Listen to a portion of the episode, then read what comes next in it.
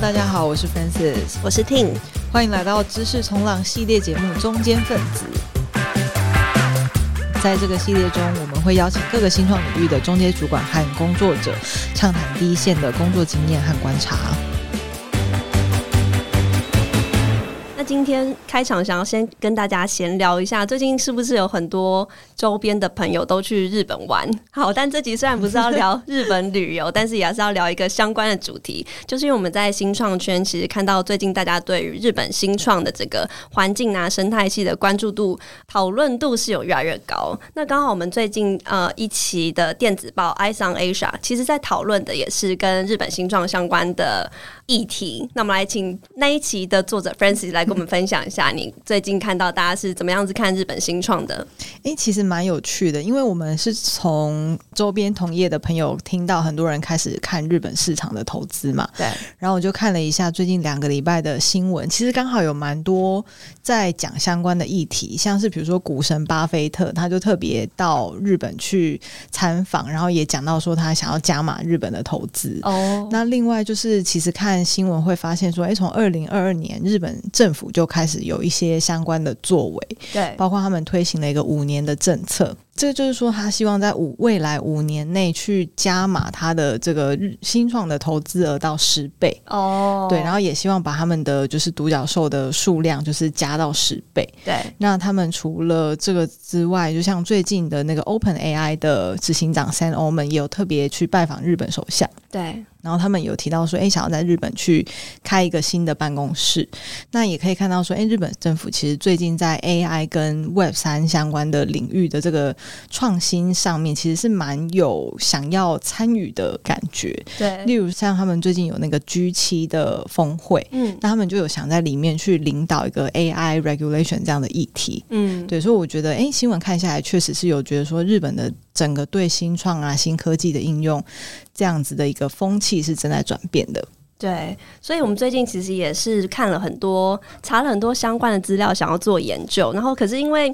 因为之前在看这个日本新创相关的资讯的时候，发现英文的资料，英文跟中文的资料真的比较少一点。然后，可能比较多还是要会读日文的，才有办法更了解那边，深入了解那个世界的状况。那我们在查资料的时候，就发现，哎，有一个超级好的资源，就叫做 Miso News，它是一个专门在讲日本新创环境的一个电子报。那我们今天就是很荣幸邀请到 Miso News 的作者 Lin 来跟我们分享一下他在日本看到的一些分享跟观察。欢迎 Lin，欢迎。嗨，大家好，我是 Lin。那 Lin 可以请你先跟大家简单自我介绍一下。好，呃，我是刚刚 Ting 跟 Francis 所提到的 Miso News 的作者。然后我自己本身是二零一五年到日本来，然后我一开始是念大学院的硕士班。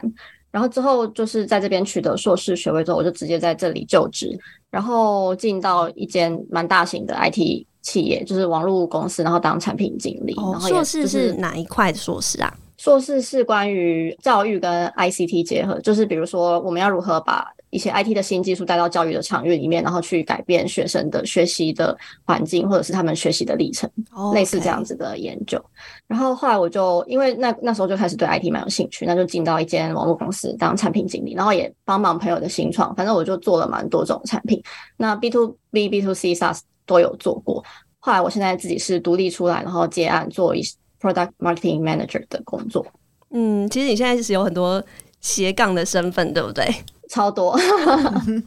大概有哪些？比如说像是 Miso News 这个电子报，而且我看你发文的频率其实还蛮高的耶。真的吗？我自己都觉得，一个礼拜至少有一篇吧。对啊，身为内容的创作者，觉得这样是很厉害的一个频率。好，谢谢，好感人啊。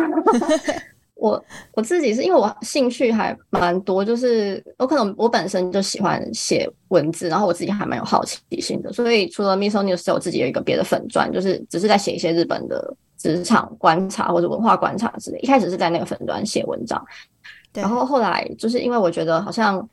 呃，从有时候蛮多朋友会问我，就是日本的最近啦，这几年有一些朋友问我说，日本的新创圈或者是网络有什么有有趣的消息，或是值得关注的公司。然后我就会想说，我可以分享链接给他，可是大部分都是日文的链接，所以其实蛮多他们可能就不太看得懂，或者是用翻译可能翻的也不是很，就是那个自动翻译也翻的不是很好。对。然后后来就我就因为辞职之后我就比较闲，所以我就想说，那不然我来写一个电子报好了，就挖了一个坑给自己跳，这样。哦，诶，那令你刚刚有提到说你有个粉专是在讲就是日本职场或文化的观察，那我好奇就是你在日本待这么久的时间，有没有曾经遇过什么日本职场让你觉得很就是冲击的 culture shock，或是你比较印象深刻的一些观察，可以跟我们的听众分享一下？呃，我觉得有一个。蛮印象深刻，或者应该说，我觉得好像可以说是跟大家讲的都不太一样的地方，是我第一间待的那那些公司非常的很扁平。呃，组织它当然是有阶级在，可是我觉得就是人跟人之间的关系还蛮就是平等的，不会说呃前辈后辈就一定要很拘谨，或者是说上司属下就一定要非常的毕恭毕敬这样。嗯，我以前在就是日剧可能看过，就比如说如果是。社长或者是什么部长在电梯里面的时候，那个新人一定要就挤到那个电梯门门最前面，然后一定要帮大家按电梯什么的。但是实际上，我有一次在公司我遇到很印象很深刻性，就是我们公司的 CEO 那时候，那时候他就是在我们公司下面的便利商店，我就看到他买咖啡，他穿的超休闲，就是 T 恤，然后配就是蛮休闲的裤子，嗯，然后我们就是一起搭到同一班电梯，就他帮大家按电梯，哇，就跟你想象的完全不一样，完全就是大相反。然后我那时候就是对自己这件事情印象就很深刻。他会不会是出于日本人的礼貌？他其实希望你帮他按电梯，然后你误会了，也有可能。但是我就想说，反正他他帮大家按，就让他按这样。嗯，因为那你在那个粉砖好像也分享了蛮多，我不知道算是像鬼故事嘛，或者是就是比较比较是真的第一线的观察。因为我们其实，在台湾我们会听到一些，但不知道那是不是刻板印象嘛？那是因为你人实际在那个环境工作过，可能你的那一间公司的文化是比较开放的。那我不晓得其他的，你有没有听说过其他的一些朋友的分享？有啊，当然还是会听到很多鬼故事，比如说就是一直硬要把工作推给外国人的，就比如说台湾人人，因为他们就可能比较耐操，然后又不太会回嘴，所以就一直要推给他什么的。嗯，也是有听到朋友遇到这一种比较就是狗屁倒灶的事情。嗯嗯，那 overall 呢？你的你的感觉，就综合你自己的经验跟就是其他你可能听到的经验来说，我觉得综合上来讲，如果是在 I，因为我自己只的经验只有就是 IT 产业，然后我觉得 IT 产业。就网络公司，大家普普遍来说年龄层平均比较低，然后都是心态比较开放的一些人，所以比较不会太有很严重，就比如说排外，或者是就欺负外国人，或者是说上下关系很严重的情形。嗯，所以我觉得产业差别可能蛮大的。嗯，那我也蛮好奇，在比如说工作方法、工作流程，或是工作的一些 mindset，就是日本。那边会跟台湾有什么不一样吗？可是可能它不一定是负面的，但是它可能是很不一样的思维。会好奇会不会有这类的？嗯、呃，我在台湾的工作经验就是没有说什么很正式的 工作经验。那我分享一下我在日本观察到，是我觉得他们做事可能就蛮有方法论，或者是蛮有一些形式。嗯，怎么说？比如说我们，比如说文件的话，可能格式他们会比较要求一点，你一定要照这个格式去写。或者是说简报，他们一定要做的很漂亮，就是不管内容怎么样，你一定要做的好看 之类的。就我自己待过公司是这样，就他们都蛮重视一些怎么讲，呃，比较不要说表面上，应该说蛮重视美感，蛮重视呈现出来的一个感觉。可是有时候背后那个东西是不是真的很重要？我有时候觉得不一定，就是一般一般。嗯，所以等于说对那个形式格式有自己的一套标准。对，我觉得日本他们的。蛮重视，就是因为他们比较重视和谐嘛。那我觉得那个和谐一致，那个调和的部分，就包含他们可能东西都要做的美美的、很整齐，就大家都要一样。嗯，这个部分就是在日本，我觉得蛮容易观察。可是如果我去看台湾的一些，比如说公司的网页或者是简报，我觉得好像每个人做出来的东西都不是太一样。就是我自己我自己看到，觉得好像每个人风格都很特别。这样，这个是不是跟走在日本街头跟台湾街头就可以很明显的从那个招牌或是店面，你感觉得出来两边的差异？对啊，会会，就他们都会分，嗯、比如说呃，有一些比较重要的会议，或者是那个季度会议的时候，就会分说你要出来报告，那这边有一个 template，就是给你，就是你的标题字是 GPX，然后下面是 GPX，就全部都给你决定好这样，哦、然后你就往里面填你的资料这样。但有些可能不一定是真的照表操课会比较好，对不对？有些不一定啊，有些我觉得可能也是因为这个原因，他们很重视一些细节，然后有时候我觉得其实不是那么重要。比如说我常常会遇到有一些。人会，他就会建一个 ticket 说，比如说这边有两个东西，可能假设是某一个页面它的取消按钮写的是 cancel，然后另外一个可能写的是，啊，反正就是一样是取消的意思，他可能用了不同的字眼之类的，取消跟退出之类的。之类的，对对。然后然后他们就会说这两个东西要把它弄成一样，这样，然后就可能会花一个小时，那要是要讲取消还是要讲退出，类似这种。但是我就觉得那到底很重要吗？就是他们会想要把它，就是怎么讲，一定要把它弄成一样的，他们会觉得比较舒服。嗯，那你有反应过？弄完还是、哦、对啊？就是这个是有办法跟他们沟通吗？还是其实他们就是会非常很严格的要遵守这个和谐？我觉得我没有试过沟通这件事情，因为我觉得好，反正他们想要去做就去做，因为这件事情是不是一个小事，可是他们弄完之后，他们觉得很舒服哦，所以就还是文化的那个影响，对他们在工作上的这个态度也是蛮大的，对不对？对，我觉得蛮大的。那你当初花了多久适应这个非常讲究细节，然后整体和谐的这个职场文化？因为其实我自己老实说，我也是一个蛮龟毛的人，我就处女座，所以 这样完美的融入在那个环境里，我就如鱼得水。我就觉得我有时候比一些日本人还要更龟毛，所以。可能我是 属于比较龟毛的那一边，所以比较没有遇到太大的问题。哇，这是得力的一方。嗯，对，因为我们就是在新创这个环境嘛，然后其实因为我们之前还是会比较关注，就是可能戏谷啊那边的呃新创生态。那刚当然很多原因，其中一个可能是我们过去对日本新创这块的资讯没有那么了解。你曾经在日本新创的环境里面工作过吗？你可不可以跟我们分享一下？呃，在里面就是现在。日本人普遍对于我在新创工作或者在大企业工作这两种的想法会分别会是什么？嗯，我觉得在新创工作跟在大企业工作的，就是好像已经人种不太一样那种感觉，就是从人种就可以看出 显出差异。对，不同人种，就如果我遇到在新创界工工作的朋友，大部分都比较随性一点吧，然后可能对于改变这件事情，他们比较不会那么在意。然后，可是如果是在比较传产或者是一些制造业的朋友的话，我身边有一些这样子的朋友，他们可能就是真的是比较循规蹈矩，然后也会比较在意公司的评价或者是什么的没的。可是如果是网络产业的朋友，就是我身边的一些前辈或者朋友都会觉得说，如果公司合不来，就是换算了，换一间就好。但是我了解到是大部分在呃传统产业或者是一般日本的上班族是比较不会有这样子的情形，基本上还是很。比较遵从公司的规定，然后就是有点忍气吞声这种感觉嘛。嗯，那社会观感面会有什么差别吗？因为也曾经听过说，就是在日本会有一点觉得，如果你在新创工作的话，有一点难跟家人或朋友去介绍你的工作。但我我不确定这个是现在还是还是这样吗？哦，我觉得应该有一部分是这样子，没有错，就是。可能不要说到呃，没有说什么难以启齿或怎么样，可是可能相对从家人的，尤其是父母的角度看来，就这是一个相对很不安定的环境。嗯，那他们就会比较担心子女的未来哦，就是如果公司突然倒掉怎么样子？因为这其实牵涉到日本他们的福利制度其实是非常完善的。嗯，然后如果说你在公司，就是你只要基本上传产的话，你你只要慢慢往上做，你就一定能往上爬，然后薪水就一定会升。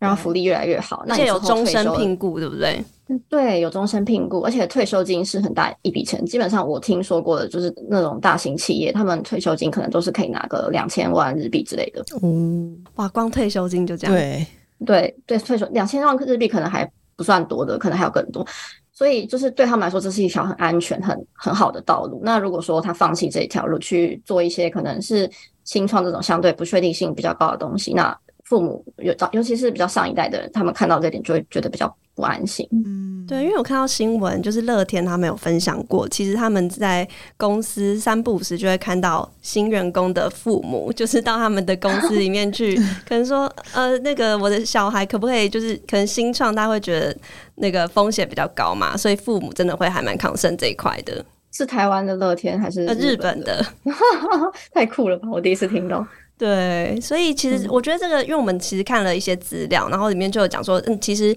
日本可能比较保守，或是跟这个大企业，呃，大家比较倾向去大企业上班，种种的因素，呃，跟文化相关的因素，其实也是让日本新创可能在过去的呃声量没有那么高的原因。而且这个好像甚至就是会影响毕业生他就业的一个意愿，因为我们有看到一些新闻报道，就讲说，哎，可能。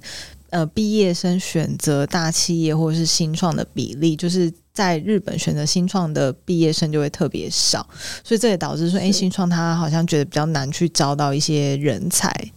这一点我可以补充，就是我觉得整体来说，就是选择新创的成本比选择船厂或者是一般比较安心的大企业的日商公司等等的成本还要来的高很多，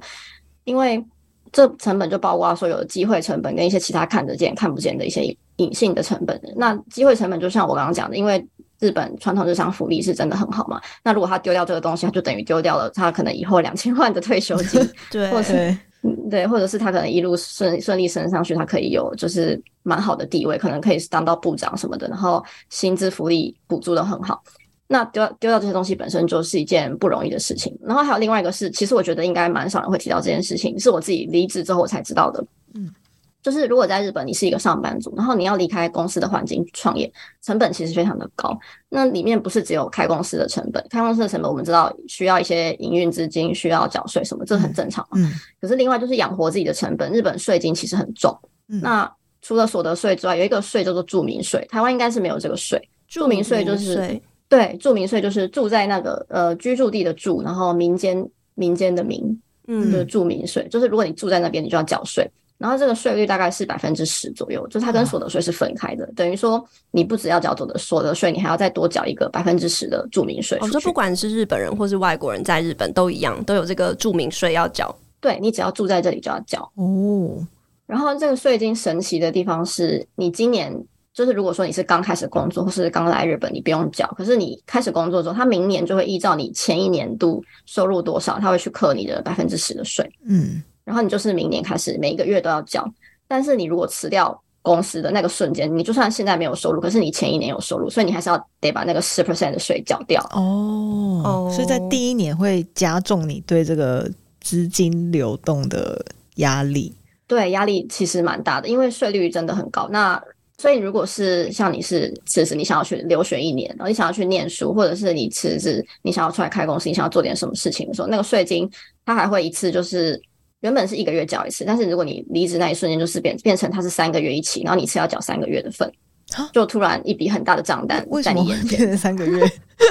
真的是很不鼓励人家就是做一些改变呢。就可能他们行政处理可能嫌麻烦，还是我不知道，就是变成他就给你四张账单，然后三个月一清，就是要给他缴缴掉这样子。那难怪大家就是会觉得说，我就待得好好，我就继续待下去就好了。对，因为想到这些，就会觉得好，我先放弃一半。阻力实在太多了，阻力很大。然后保险费就是健保费也很贵，比台湾贵非常多。那也是你离职之后要去负担，所以对他们来说，钱这件事情就有蛮多 concern。然后其他就是隐性成本，就是讲说，像刚刚讲的，你离开这个很安心、安全的这条轨道上，你去创业。那好，假设你就是想要尝试看看，可是你如果之后失败。那你会不会回不到原来的轨道？可能因为整个社会的氛围，像你们刚刚讲，大家就是对新创可能比较不安，或者是不太予以肯定。那这样子的话，对那些想去尝试的，他们也可能觉得说，万一失败要再回来，是不是有点困难？嗯，大家是怎么看失败这件事情？会觉得是一个很严重的事吗？我觉得实际上在去做，然后去失败的人，他们可能。对这件事情来说，可能看事情的角度就比较不一样。因为如果是像我自己，嗯、我就会觉得说，我现在出来自己试试看，那失败就算了，反正工作只要你愿意找，一定找得到。对。但是可能相对可能没有想要去挑战的人，他们就会觉得这这个实在是太 risky，是一个比较鲁莽的行为，这样子。嗯，不知道在面试的时候是有办法说，哦，我可能出去创业，但呃失败了，我不知道这样。对，会是加分还是、嗯、还是他会觉得你很有改变的勇气，很有开创什么的勇气？对啊，因为我们也有看到有人就特别提到说，哎，日本文化其实对于失败的容忍度是相对低一点的。对，但因为我们不知道，没办法感受。对，这样的话，我可以讲我前。公司遇到有两位同事是工程师，同他们都是各自就是先做自己的公司，就是离职之后自己的公司做了一年，可是两个人后来都收掉，嗯、然后就进到我们公司来。所以其实还是看公司，像网络公司，他们就会比较接受你是曾经有去创业，你有想要尝试自己做出一点什么东西，嗯，他们会蛮欢迎这样子。那可是船厂我就不知道了，嗯。那像刚刚讲到说，可能日本可能过去在一些文化上面的因素，可能比较不利大家可能离开大企业啊，或是出来创业。那最近这一两年，你有看到这个状况有慢慢在改变吗？我觉得老实说，没有很大的改变，还是是因为你本来就在靠近新创科技这种比较开放的产业，所以体感上也比较难感觉。体感上比较难，但是我觉得日本的可能劳动环境。有慢慢的在松绑，比如说你可以去多做副业。他们现在就是法规松绑，以前是大部分公司都禁止你去做副业，那现在是法规松绑了，让一些企业就是必须认可员工做副业。那这一类的东西会比较容易增加人才的流动性，因为他们可以从副业开始先去试试看兼差，然后如果觉得想要转职，他们就可以转。我觉得整体来说，转职副业，然后可能新创这一类型的话题讨论度有越来越高，这是事实。嗯，就是说，比如说坐在咖啡厅就可以听到旁边的人在讨论。我最近创了一个业之类的这种普遍程度，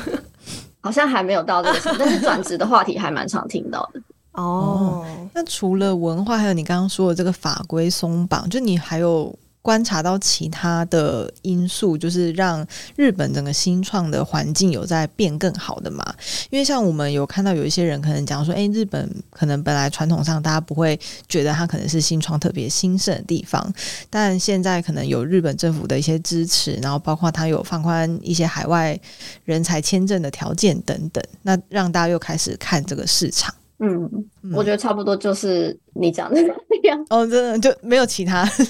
就只有这几个。嗯，对啊，我最近觉得差不多就是这样。嗯，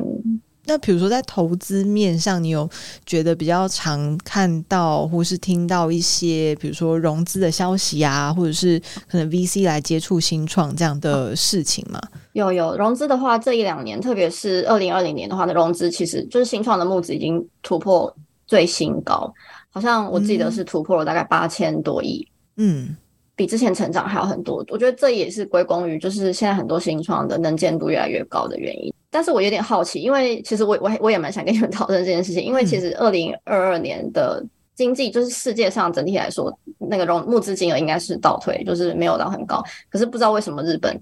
就是莫名的创下新高。我也蛮想知道你们的看法。嗯、了解，我这边有看到一些评论是在讲说，因为之前那个中美之间的这个紧张关系嘛，所以导致其实原本很多资金可能是想要去投中国的新创，那现在会有一些避险的考量，他可能就。开始去看别的市场，那比较得利的可能就是亚洲其他市场，主要可能是东南亚，尤其是新加坡。然后另外一个就是日本。那看东南亚跟日本的人，就是会有两个想法。一个想法是，嗯、呃，比较支持日本人，通常是会觉得说，哇，东南亚市场可能是比较破碎的，包括它的地缘或者是语言，然后每个国家不同的政策等等的关系。那它整体视为一个市场的时候，你比较。难去做一个统一，比如说大规模的 scale 啊，或者是呃商业的发展。但是因为日本它自己就是全球第三大经济体嘛，所以它国内的市场其实就够大，那就会有一派人觉得说，哎，那日本好像是一个蛮好的标的。是是，包含看到国内是一个机会，就是日本新创面向全球，可能也会是一个机会。因为有看到有人说，其实日本在某一些产业是蛮有。利基的嘛，嗯，因为日本的高龄化的程度比其他国家相对高嘛，所以在相关的，比如说特别需要劳动力的产业，或是跟高龄化相关的产业，这个日本它是走的比别人前面，所以它可能相关的产业或技术也自然可以发展的比别人快嘛。那这个可能是相关技术在出口其他国家上面相对有机会的个领域吧。嗯，对，我也这么觉得。嗯。对啊，最近对，因为这蛮多人在讨论的，有看到一些观点，觉得还不错。对，因为像之前就有看到，哎，东京好像有一家新创，就是已经在尝试那个机器人送货，因为他们就是担心说，就是都市以外的一些郊区，可能劳动力没有那么充足。那不像我们可能在城市里面，你很容易就可以点个外送，就有人帮你送来，他可能连送货员都不够。嗯，那如果老人就自己住在家里，他要出门采买，可能又很不方便，所以他们就在尝。尝试说，哎，是不是可以用机器人送货来解决这样的问题？嗯，我突然想到插播一下，就是跟高龄化相关的，嗯、因为之前在查日本虚拟偶像的这个产业，哦、对，对，然后因为其实日本的那个虚拟偶像，二次元的虚拟偶像，像初音那样子，其实很红嘛。然后最近有一个计划，虚拟偶像的计划叫做 Meta Grandma，就是 Meta 阿妈。对，然后它其实就是。用初音的外表，但是他背后操作这个偶像的人其实是八十岁的阿嬷。八十岁的阿嬷，她用阿嬷的声音跟阿嬷的人本人的灵魂，但是它其实表面看起来是像初音那样子的二次元，超可爱、超萌的样子。然后他其实说他会推出这个计划，就是想要让阿嬷的经验可以更好的传承下去，然后让阿嬷也有事情可以做，对，精彩的第二人生。对，是蛮有趣，了吧？对，因为这个在其他地方你就不会看到什么那个 Meta 阿嬷的这个事情，只有在日本才会发展出来这个商机或是应用嘛，有点像商机，就是让阿嬷也可以有个明星梦去圆梦这样。Meta 阿嬷也太可爱了，对啊，很酷。对，所以觉得在相关的领域还蛮期待日本之后还会有什么就是大开脑洞的应用跟新创出现。好，这个我可以写写一期关于高龄化的日本新新创的新 idea。OK，非常期待。那看到你的那个电子报，其实你写的领域非常广，你从太空，然后写到 FinTech，然后还有写到一些共享经济等等的题目。那我不知道的，就是你这样观察这么多新创，你自己写过那么多题目，你可不可以跟跟我们分享几个你自己觉得比较有趣的日本新创，比较有特色的，跟大家分享？其实我电子报目前写不到二十期，我自己觉得我还在怎么讲，还在 学习当中，所以。我自己看事情的观点是属于比较微观的部分，所以比如说可能是比较宏观的，可能市场呃全球的经济现在怎么样，或是市场市况资金怎么流动，可能就比较不是我擅长的领域。但是我就会蛮喜欢去挖说每一个就是新创他们公司这个产业里面有什么课题，然后或者是这个新创他用什么方法去解决这些课题，然后他给使用者带来什么样的体验，嗯，这是我比较擅长的角度，所以我都会从这个地方去写。对，然后刚好我最近写了一篇，那我自己也觉得这间公司是很已经算蛮有名，但也很值得分享给大家的案例，是一个叫做 Mercari，然后它是二手拍卖、二手交易平台。哦，它其实已经做很久了，对不对？对，它二零一三年创立，然后它二零一八年上市，我记得。嗯、对，然后它那时候上市是日本最大的，就是以新创来说是最大的 IPO 的案子。就是刚听到这家公司的时候，蛮难想象一个做二手衣物。的平台可以做到这么大哎、欸，嗯，是对我我也是很难想象，所以那时候也蛮多人对这件事情感到很惊讶，而且再加上它的市值真的很高，就是当那时候日本的网络界还也算是蛮就是热血沸腾了一阵子这样子。嗯，原因是什么？日本人为什么这么爱？对这个商机为什么在日本可以这么浮现？因为在至少在台湾虽然有在做，但是好像就。没有做，没有那么大。对啊，一般会认为这个题目可能是比较，就是商机会比较小。对，是是，我也这么觉得。然后，但我觉得可能本身，呃，可能如果有些人来日本旅游的，他们会喜欢去逛古着店之类的，那可能会发现日本其实有蛮多，呃，蛮多人他们自己旧的东西其实保存的还蛮好，所以东西状态好的，然后只是它可能缺了一个流通的市场。那之前在梅瑞卡利出现之前，其实主要的就是二手流通的市场是日本也有雅虎拍卖。那但是雅虎拍卖，它可能就是需要一个竞标的流程，比较麻烦。然后当时传统就是大家可能买过东西知道，比如说我现在下标，然后我要去银行汇款，我要告诉你货物码，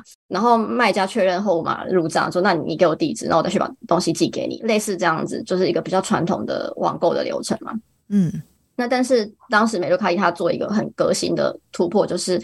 他们发明了一个就是是日本第一第一个匿名配送的系统。匿名配送哦，匿名就是呃，匿名对，匿名就是你不用告诉对方你的名字，你就可以把东西寄给他。说这个是功能很重要吗？哎、欸，可是我有听说，对，因为日本好像他们在社群媒体上也都很喜欢匿名，对哦，所以跟这个有关？想要比较低调一点，不想要 对网络上的身份跟真实身份有连接。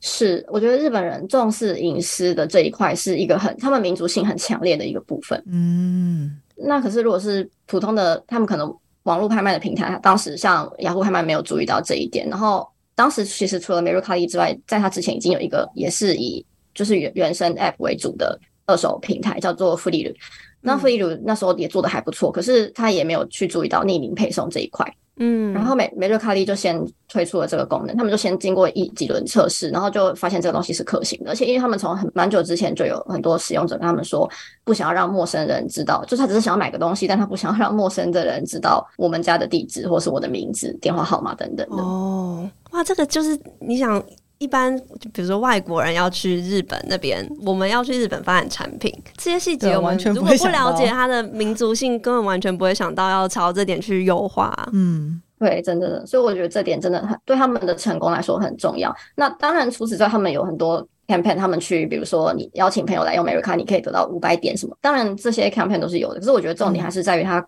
听取使用者的意见，然后让使用者就是保有他们的隐私，然后对这个品牌有信赖感。这件事情，我觉得他们是他们成功的主因之一，也是我觉得这个新创很值得。就这家，他现在已经不算，可能不能算是新创，因为他们已经创立要十年，但是我觉得是很值得去研究的一个案例。哦，好有趣，好特别，就是改动一个小地方就大成功的案例。对，我没有听过有人从这个角度分享那个美丽卡里嘛？对，他应该是叫叫美露卡里哦。好，这个发音的部分先 pass，但是不知道英英文发音怎么发。嗯，有没有其他类似的像其他产业？呃，你会觉得说日本新创在国际上比较有机会的，比如说从我们刚刚那举举的那几个产业，或是你自己观察到的，在国际上有机会的话，我觉得像是刚刚有提到。高龄化的部分嘛，对，那有一间新创我也蛮关注，它叫做 Loop，然后它是在做就是共享的电动滑板车、电动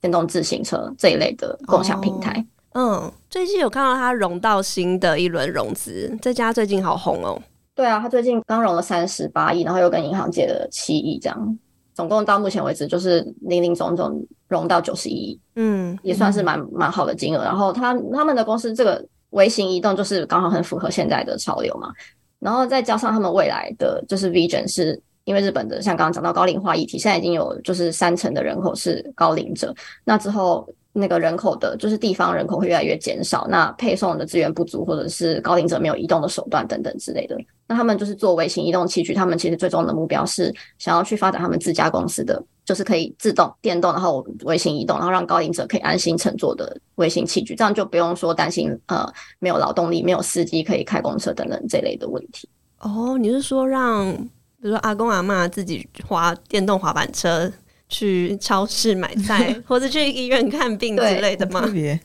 对对，但你可能会觉得，哎，电动滑板车是不是很危险？他们就是有一个展示他们的 image，就是说。对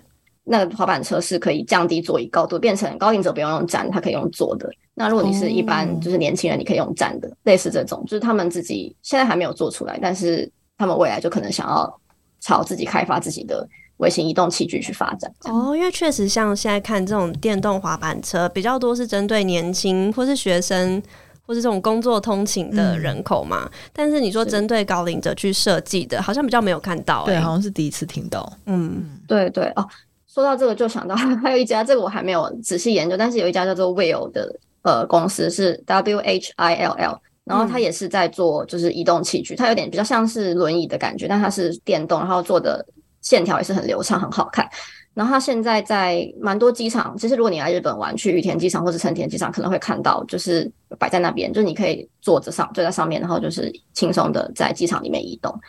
Oh. 这个也是比较偏它往高龄者或者是可能行动比较不方便的族群，嗯，所以它是主打就是它的外观设计上面比较更现代一点吗？我要去查查看他们的那个，它就是它是属于电动轮椅，然后它主打是次世代电动轮椅，嗯、但是它到底有什么特别，我还要再去查一下，蛮、oh, 有趣的。这个就是开放给各位听众，是大家可以去多了解。是的，是的。好，那刚刚讲到比较多是日本。当地的新创嘛，但是因为台湾新创，像比如说 A P R 啊，然后艾卡拉、VPON 等等，他们也陆陆续续在这几年在日本打出名号。那不知道你有没有观察到他们在日本，比如说发展上有哪些优点，或是可能会面临哪些挑战？我觉得整体不管是台湾的企业或是台湾人来说，我觉得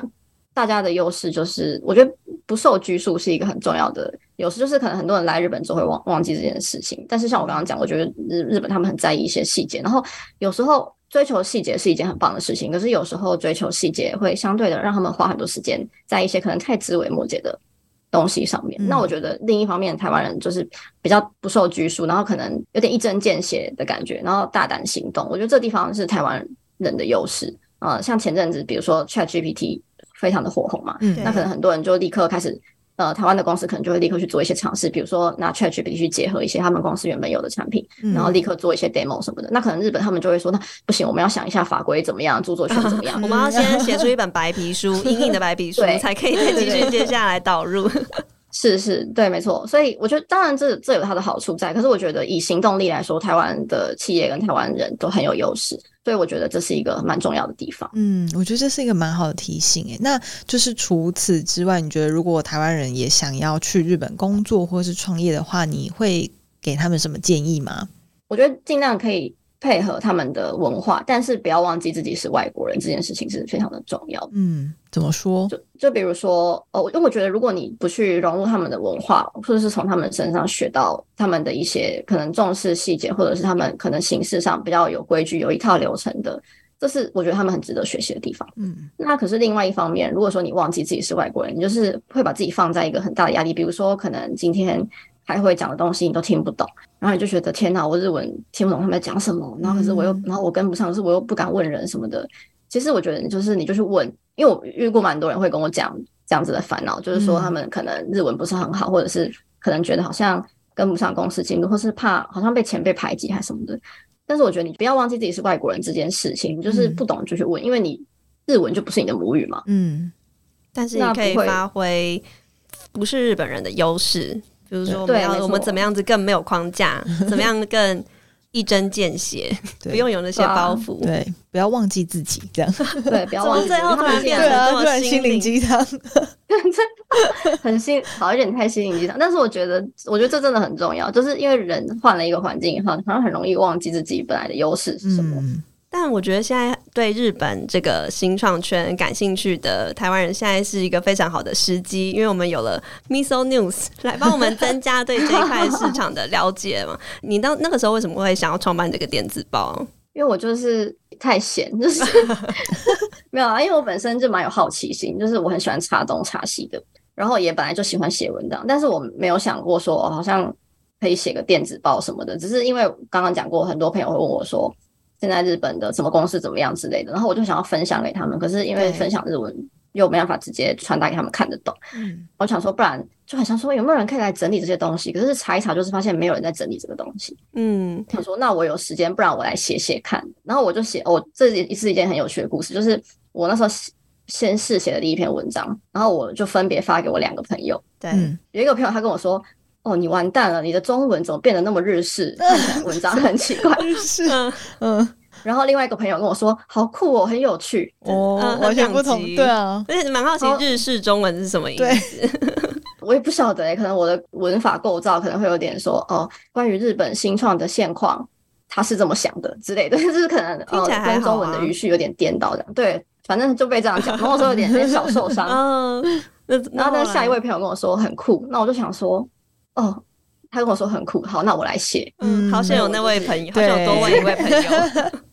真的，我要感谢他。所以那时候我就决定，好，那我可以来写。可是因为我其他还有蛮多就斜杠嘛，很多想做的事情，所以我就给自己规定，我就是一个礼拜写一篇，也不要写超过一篇，也不要写少于一篇，就是一篇就好了。这样，嗯嗯嗯。你那个时候，你你现在从第一期到现在，已经大概是半年吗？还是几个月？大概四个多月。嗯，你觉得收到的 feedback 如何？台湾人对日本呃新创的关注度有没有超乎你当初想象？嗯、有哎、欸，我我也想说这是一个很小众的题目，但是蛮意外，就是说蛮多人会关注，然后跟我说谢谢分享，或者是像这一次收到你们的邀请来上 Podcast，我觉得这就是很荣幸，嗯、而且我也当初也没有想到会有这样子的机会。嗯，对，哎、欸，上次我们会前会说你你有提到说你还有成立一个那个台日新创社群，对不对？对哦，我要成立，但是还没有还没有成立起来。哦，那你可以趁这个机会跟大家，因为听众们可能也是对于这个题目感兴趣，或是可能在这个领域工作的人。那、嗯、如果想要加入的话，就是你可以跟我们分享一下你大概的想法，以及要怎么跟你联系。好，我目前的规划是，我想说可以做一个定期的，就是比如说可能是一个 Slack 或是 Discord 的群组，然后可能有一些。像是定期日本，他们只要公司募资或者是有新的消息出来，一定都会有新闻稿出来。然后我想要做一个，可能就是有一个 bot 可以自动的投进去那个 Slack 里面，然后可能自动翻译这样，这样大家就可以随时 catch up 到最新消息，不用等我说每个礼拜电子报，因为电子报一个礼拜只能介绍一千公司。哇，听起来太方便了吧？好想要现在就订阅。对啊，真的吗？哦，太好了！我想说这个 idea 好像还不错，然后。我就会希望，那如果说可以，就是台湾跟日本的新创圈或是网络圈的人士可以加入的话，那大家可以就在里面，刚好看到一个新的消息，就针对那时候，大家可以一起去讨论。就我我就不用在里面，大家可以，我就看着大家讨论这样，然后我就可以再从里面找出大家可能比较有兴趣的东西，那我再深入去写电子报这样子。OK，一个飞轮的感觉，飞轮的概念。那如果有兴趣的话，可以先追踪我的粉钻，或是订阅我的电子报，然后只要这个东西有进度，我都会在上面就是跟大家分享。好啊，等你弄好了之后，一定要跟我们说。好的，好的。好啊，那很开心今天 Lin 跟我们分享关于他在日本呃实际观察到在新创跟网络圈观察到的一些现象，以及亲身经历的分享。那我们就下期再见啦！如果有对日本新创还想要再继续关注的话，可以订阅 Miso News，还有关注 eye on Asia 的电子报。那我们下期再见，拜拜，拜拜，拜拜。